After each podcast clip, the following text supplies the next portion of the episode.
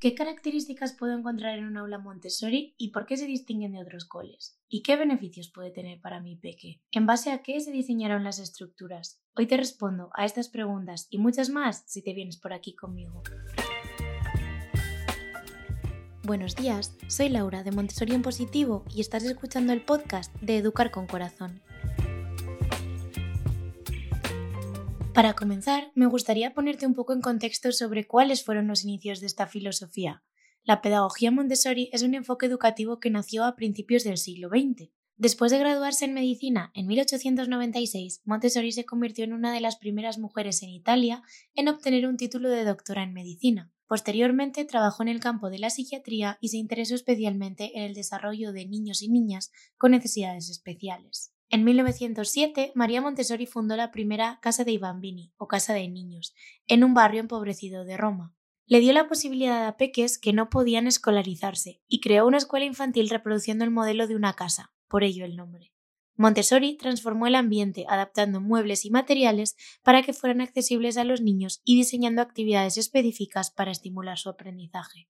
En aquel momento, que los niños y niñas tuvieran muebles a su medida era totalmente revolucionario. El éxito fue indiscutible. Los niños demostraron una asombrosa capacidad para aprender y desarrollarse de forma autónoma. Llegaban motivados, con ganas de trabajar. Esto llevó a una rápida difusión del método Montessori, tanto en Italia como en el extranjero, aunque después se vio un poco interrumpido por toda la dictadura franquista del momento. El hecho de pensar en los peques como el centro del aprendizaje y partir de sus necesidades, sumado al carácter científico de la doctora y a querer encontrar una manera de satisfacer estas necesidades, la llevó a centrarse en la relación de los niños y niñas con el mundo, sobre todo en la etapa de los 3 a 6 años, y con ello acuñó un concepto denominado la mente absorbente. Esta se refiere a la extraordinaria capacidad que tienen los niños, especialmente durante los primeros seis años de vida, para absorber y asimilar información del ambiente que los rodea, de manera inconsciente, y sin esfuerzo aparente.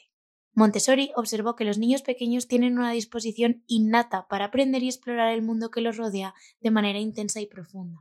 Esta capacidad de absorción es similar a una esponja que absorbe agua. Los niños absorben no solo conocimientos académicos, sino también valores, actitudes, habilidades sociales y aprenden a entender el mundo a partir de lo que ven y experimentan. Este proceso de absorción es impulsado por la curiosidad natural de ellos y su deseo de entender lo que les rodea. La comprensión de la mente absorbente tiene implicaciones profundas en la manera en la que se estructura el ambiente Montessori. Ahora veremos por qué. Se reconoce que los primeros años de vida son cruciales para establecer las bases de un aprendizaje autónomo y significativo y van a sentar las bases de lo que realmente vivirán en el resto de sus vidas. Por lo tanto, se busca proporcionar un entorno que nutra y haga que aprovechen al máximo esta capacidad de absorción, fomentando así un aprendizaje duradero. ¿Por qué? Porque si sentamos hábitos desde que son pequeñitos, será mucho más fácil extenderlos y aplicarlos en situaciones futuras que si tenemos que desarrollarlos más tarde. La doctora también descubrió a través de la observación que la necesidad del movimiento de los más pequeños y de utilizar sus sentidos a la hora de relacionarse con el entorno tenía que cubrirse diseñando cosas y materiales para los que hiciera falta el uso de las manos. Así pues, una de sus frases más representativas es lo que la mano hace, la mente lo recuerda. Analicemos un triángulo que he comentado en otras ocasiones. Los tres vértices se componen de ambiente preparado, el niño o la niña y el adulto preparado. Vamos a empezar con el ambiente. El ambiente preparado está diseñado meticulosamente para fomentar la independencia, la exploración y el aprendizaje, tanto guiado por los demás como autodirigido. Aquí están algunas de las características que me gustaría destacar. En primer lugar, y creo que si nos tuvieran que preguntar todos diríamos, es el orden y la organización. El ambiente está organizado de manera que todo tiene un lugar específico y es fácilmente accesible para los niños. Esto les permite desarrollar un sentido del orden y también de la responsabilidad. Nos vienen a la mente cuando nos preguntan por Montessori las típicas estanterías descubiertas, con distintas bandejas, organizado por áreas, nada amontonado, etc. Los espacios están pensados para que haya libertad de movimiento, pero que a la vez no inviten a correr por la clase. Incorporamos elementos frágiles para darles la libertad de no usar el típico plato y el vaso de plástico por si se rompe, sino de hacer uso de cosas reales. Pero a la vez también tenemos por detrás la finalidad de que sean responsables, no jueguen con ellos y hagan un buen uso, pues se pueden romper. En segundo lugar, se incluyen en este ambiente los materiales Montessori. Estos fueron diseñados con una secuencia específica para ser sensoriales y en el caso sobre todo de la etapa de educación infantil o de casa de niños muchos son autocorrectivos. ¿Qué significa esto? Pues que realmente solo hay una manera de montarlos. Puede ser puzzle, puede ser la torre rosa, pueden ser muchos otros que conocemos. Esto significa que los peques pueden estar trabajando de manera independiente y a la vez dándose cuenta de que hay algo que no les cuadra y que hay un error sin la necesidad estricta de que el adulto esté a su lado corrigiéndoles. Algo muy importante también es la libertad de elección. Los peques tienen la libertad de elegir las actividades que desean realizar en un momento dado. Esto fomenta la toma de decisiones independientes y la responsabilidad por su propio aprendizaje. En esta línea, la mayoría de materiales no están repetidos en clase, sino que tenemos uno de cada. Así pues, si un compañero está trabajando con algo que de repente me apetecía a mí usar, como puede ser la escalera marrón, Tendré que trabajar la paciencia, esperar a que la persona termine y lo devuelva a su sitio. O bien decidir practicar mis habilidades sociales y preguntar si me puedo unir, cuánto tardará, decirle que yo también lo quiero usar para llegar a un acuerdo, etc. Es un ambiente cuidado y que desprende belleza. El espacio está diseñado para ser atractivo y agradable, con colores suaves, materiales naturales, sin que lleven a la sobreestimulación, y realmente las estanterías están preparadas de manera que los invitan a explorar y crear. En quinto lugar, también hay una relación con la naturaleza. Se suelen incorporar elementos naturales siempre que sea posible, como plantas, madera y otros materiales orgánicos. Se valora el tiempo al aire libre y se fomenta la conexión con la naturaleza. En algunos lugares, al igual que se encargan de las plantas, también se tienen mascotas, y el cuidado de estas es una responsabilidad añadida para los peques. En sexto lugar, este espacio tiene que invitar a la independencia y a la autonomía, el ambiente está diseñado para permitir que los peques realicen tareas por sí mismos, como vestirse, preparar alimentos, cuidar de su entorno, y esto está estrechamente relacionado con la libertad y los límites, que es algo que podemos extrapolar a casa. Si quieres ejemplos más profundos sobre esto, te recomiendo que vayas a mi web montessorienpositivo.com y te suscribas a la lista de emails donde trato este concepto y algunos más con ejemplos prácticos. Los peques en clase pueden moverse libremente por la zona que desean y escoger qué tareas llevan a cabo, siempre y cuando cumplan con las normas de andar cuidadosamente, recoger los materiales una vez han terminado con ellos, hablar bajito y respetar a los demás. También indiscutiblemente existe el respeto por el ritmo individual. Se respeta el ritmo de aprendizaje de cada peque, lo que significa que algunos pueden estar trabajando en actividades similares pero con diferentes niveles de complejidad. Y especialmente, y antes de cambiar de punto, me gustaría comentar los ciclos de trabajo largos. En las aulas Montessori se dedica un tiempo aproximadamente de 3 o hasta 4 horas seguidas en el caso de primaria a estar en el ambiente y a elegir los trabajos. ¿Por qué?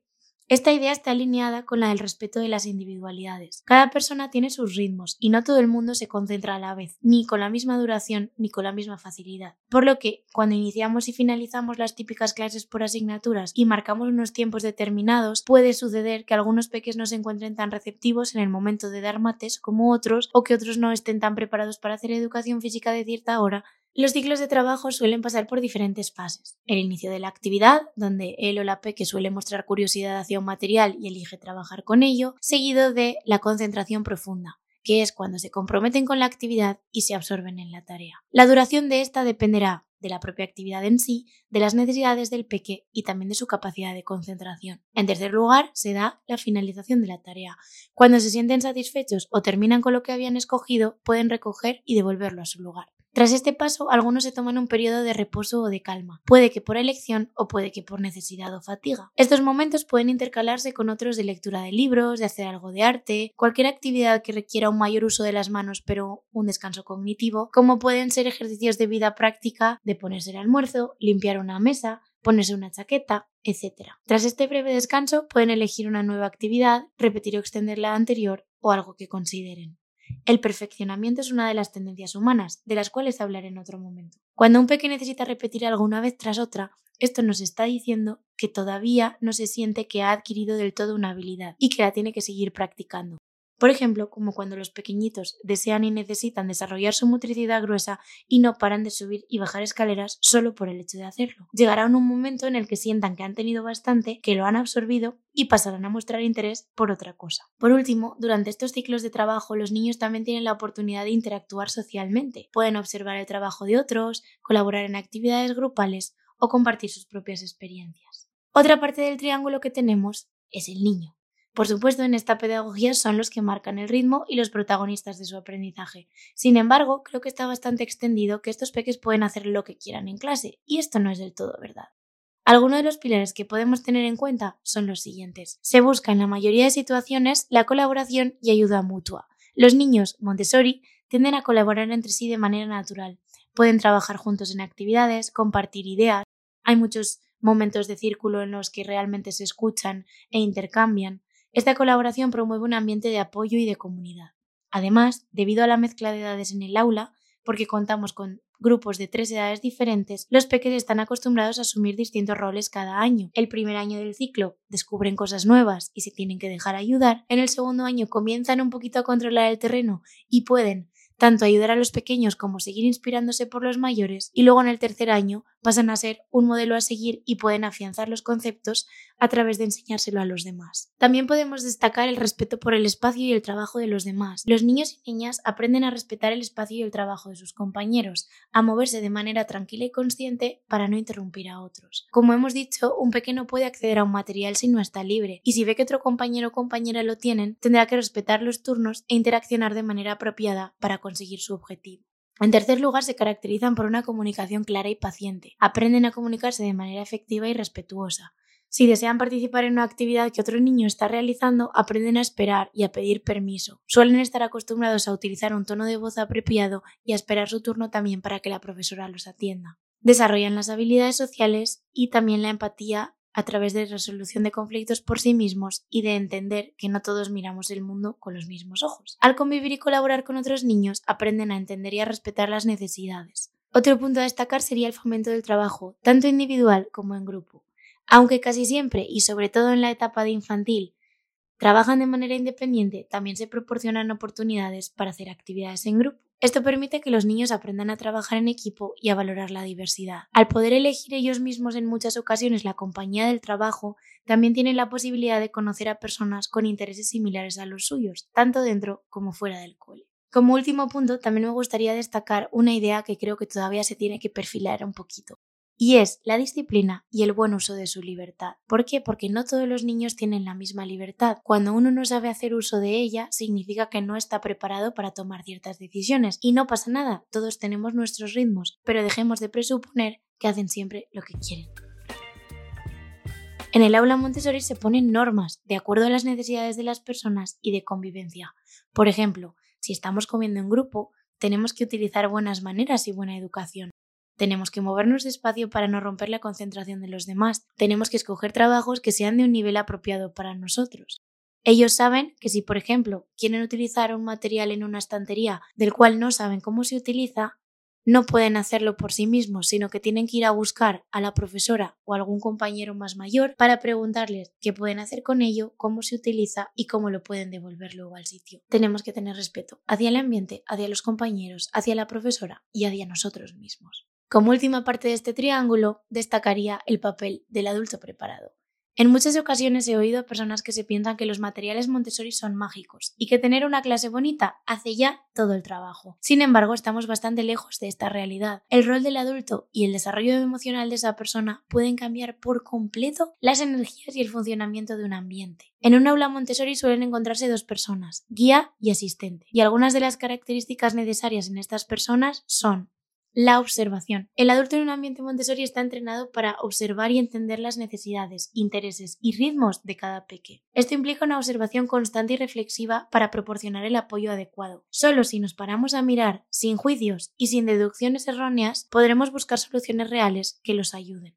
Por ejemplo, si vemos que un peque por sí mismo nunca acude al área de mates, probablemente, y dependiendo de todas las observaciones que hay detrás, podremos llegar a entender que igual tiene un bloqueo emocional hacia esa área, que no se siente seguro, que no es parte de sus preferencias, y entonces, a partir de entonces, podremos acompañarlo, hablar con él y que esa conversación se dé. Si esa observación no ha existido previamente, es bastante difícil que lleguemos a estas conclusiones. En segundo lugar, indudablemente existe un respeto y confianza hacia el niño, los adultos Montessori creen en el potencial del niño como individuos competentes y capaces de entender y explorar el mundo. Confiamos plenamente en la capacidad de tomar decisiones y de que llegará.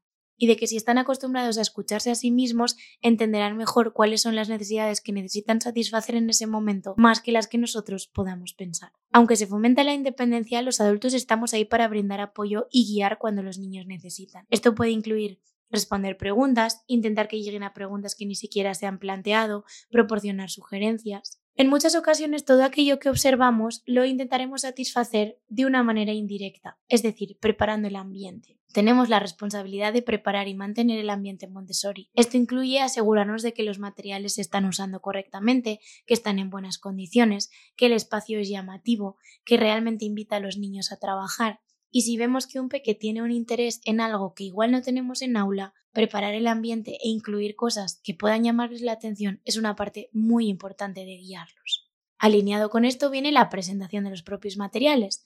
Estamos entrenados, en el caso de las guías, para presentar los materiales de manera clara y con instrucciones sobre cómo deben usarlos. Después dejamos un espacio para que ellos lo exploren. No hay una corrección inmediata, es decir, nosotras presentamos un material y después observamos cómo el peque lo usa.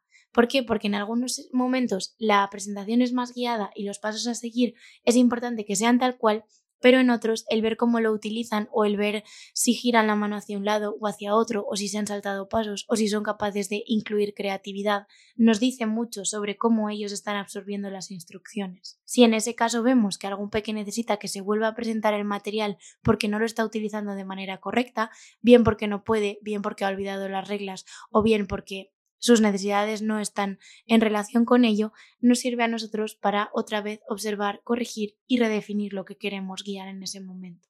Otro punto importante es siempre fomentar la autonomía y no hacer por ellos nada que ellos mismos puedan hacer, sino alentarlos a tomar decisiones y asumir las responsabilidades de sus acciones. Cultivar un ambiente de respeto y comunidad es importante y generar espacios en los que haya intercambio, se genere empatía y colaboración.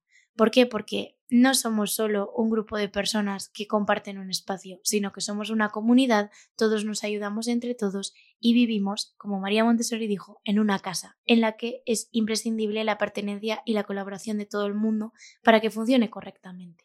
En línea de lo anterior y de la preparación del ambiente, también tratamos de estimular la curiosidad y el interés. Hay una creencia de que siempre el niño elige, pero a la vez nos planteamos, si un pequeño conoce algo, ¿cómo podemos saber si le va a gustar? Normalmente van a terreno conocido. Por eso también la parte de enseñarles qué hay en el mundo, qué cosas pueden investigar, cómo lo pueden hacer y hacer presentaciones continuas con nuevo contenido es muy necesaria.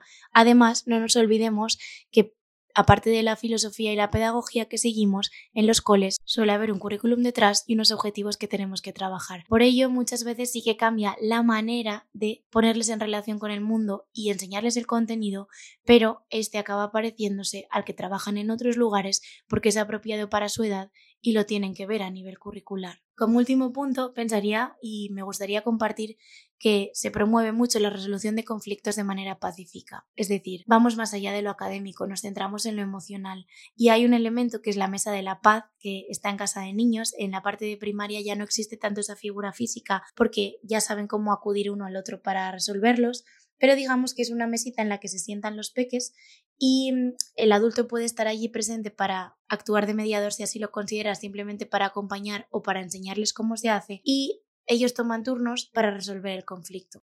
Siempre buscamos que primero se exprese uno, luego el otro y que empiecen a trabajar desde las actividades de bien pequeñitos.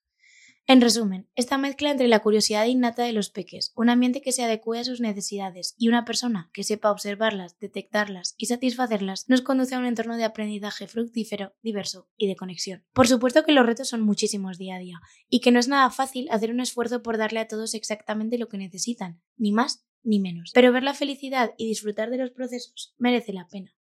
En otro podcast, si te interesa, hablaremos de peques con necesidades educativas especiales y los pros y contras que podemos encontrar en este tipo de aulas. Y si se te ha quedado alguna duda tras oír todo esto, escríbeme y te la resuelvo.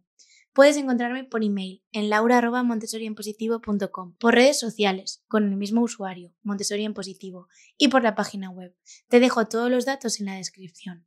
Ah, y por cierto, antes de irme agradecería que si alguien está que no entiende muy bien la metodología o a quien le pudiera ayudar a escuchar esto, lo compartieras con ellos. Millones de gracias y hasta la próxima.